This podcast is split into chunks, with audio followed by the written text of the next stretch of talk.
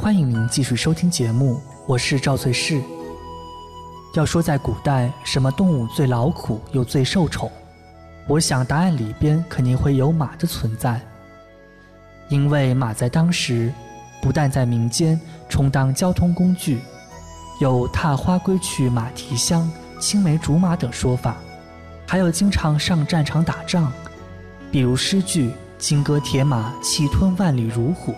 就体现了马在军事上的地位，而且马在古代是天子的象征，是神圣不可侵犯的王权的代表，同时也象征着财富和地位。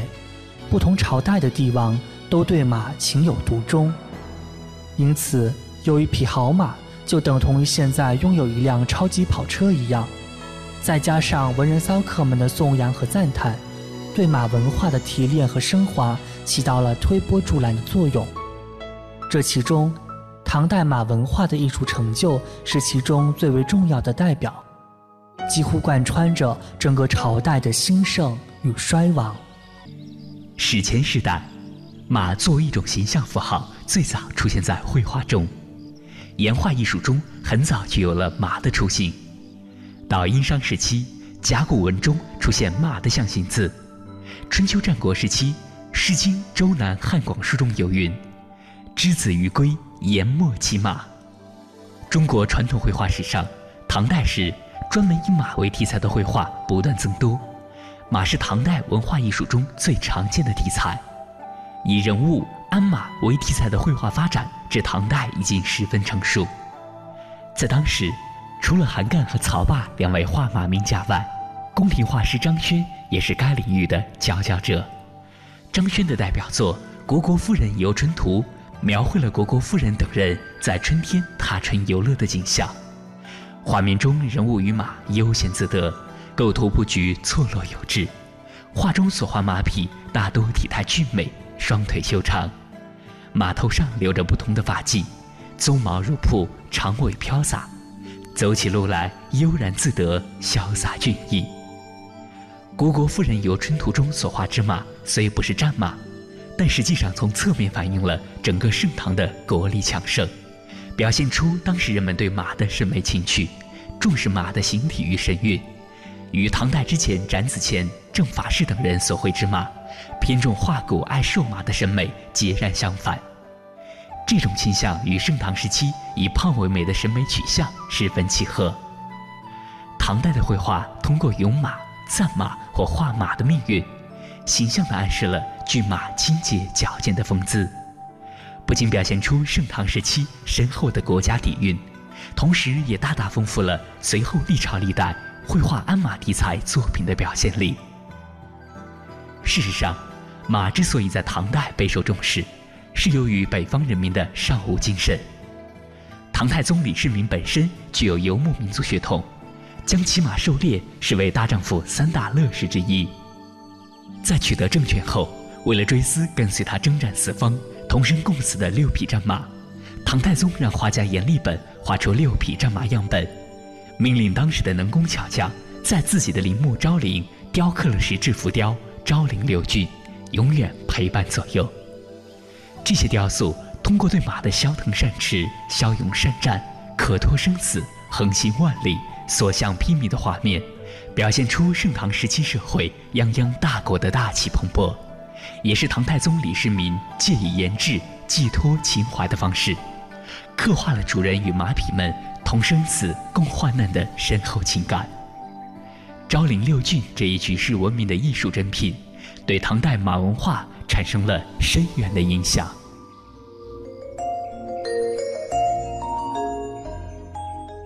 除了绘画与石雕，唐代精美绝伦的唐三彩瓷器也对马文化有诸多描摹。唐三彩是古代瓷器中的精品，在当时，上至王室成员，中至士大夫阶级，下至平民百姓，都流行以唐三彩作为瓷器陪葬。由此可以看出，唐代政治经济昌盛繁荣，文化艺术发达，流行厚葬的风气。唐三彩一般以人物、动物塑像以及生活用具等为模型，其中最具有吸引力的是骆驼和马。马的造型大致可以分为五种类型：最具代表性的是奔马俑、马上人俑，其次是提腿马俑、马拉车俑、立马俑。如今收藏在北京故宫博物院的唐三彩，是唐代唐三彩的巅峰之作。瓷器上的马匹造型准确，比例匀称，挺拔有力的四腿刻画得尤其生动。马的两只耳朵刚刚上耸，双目圆睁，直立于托盘上，逼真地表现出马伫立时宁静的神态。这尊唐三彩充分发挥了艺术家丰富的想象力，整体线条圆润细腻，力量中透露着些许妩媚，让人回味无穷。使马的内在精神表现得淋漓尽致，反映了唐代人民对马的特殊喜爱。整件作品透露出雍容、自信、乐观的盛唐精神，而这种盛唐精神也反映到了当时流行的马术运动中。马是古代体育生活中不可或缺的组成部分。关于马术运动，在《元史》《金史》以及曹植所作的《名都篇》《白马篇》中。都有记载和描述。唐代时，从民间到宫廷都喜爱打马球，唐玄宗李隆基就经常在宫廷里同臣子们一起竞技。马术成为唐代重要的宫廷娱乐活动之一，而舞马表演则是皇帝寿辰必备的表演项目。舞马的表演阵势庞大，每次演出时所使用的马匹多达一百匹，他们会随着音乐舞动身躯，翩翩起舞。可以说是如今马术运动中盛装舞步的前身。马术在唐代流行的盛况，使得唐代诗人李白也吟诵出了“五花马，千金裘，呼儿将出换美酒，与尔同销万古愁”的佳句。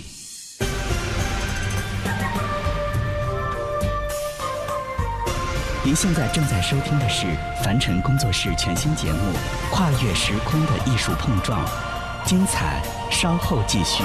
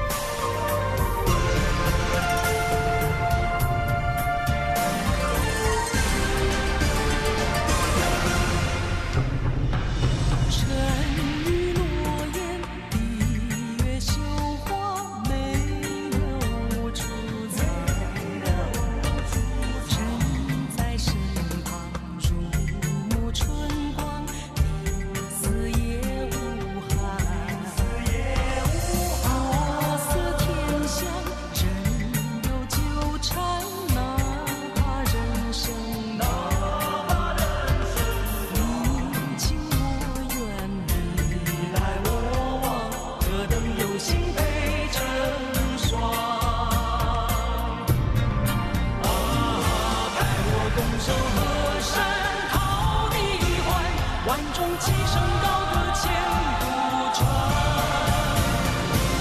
看远山含笑，水流长，生生世世。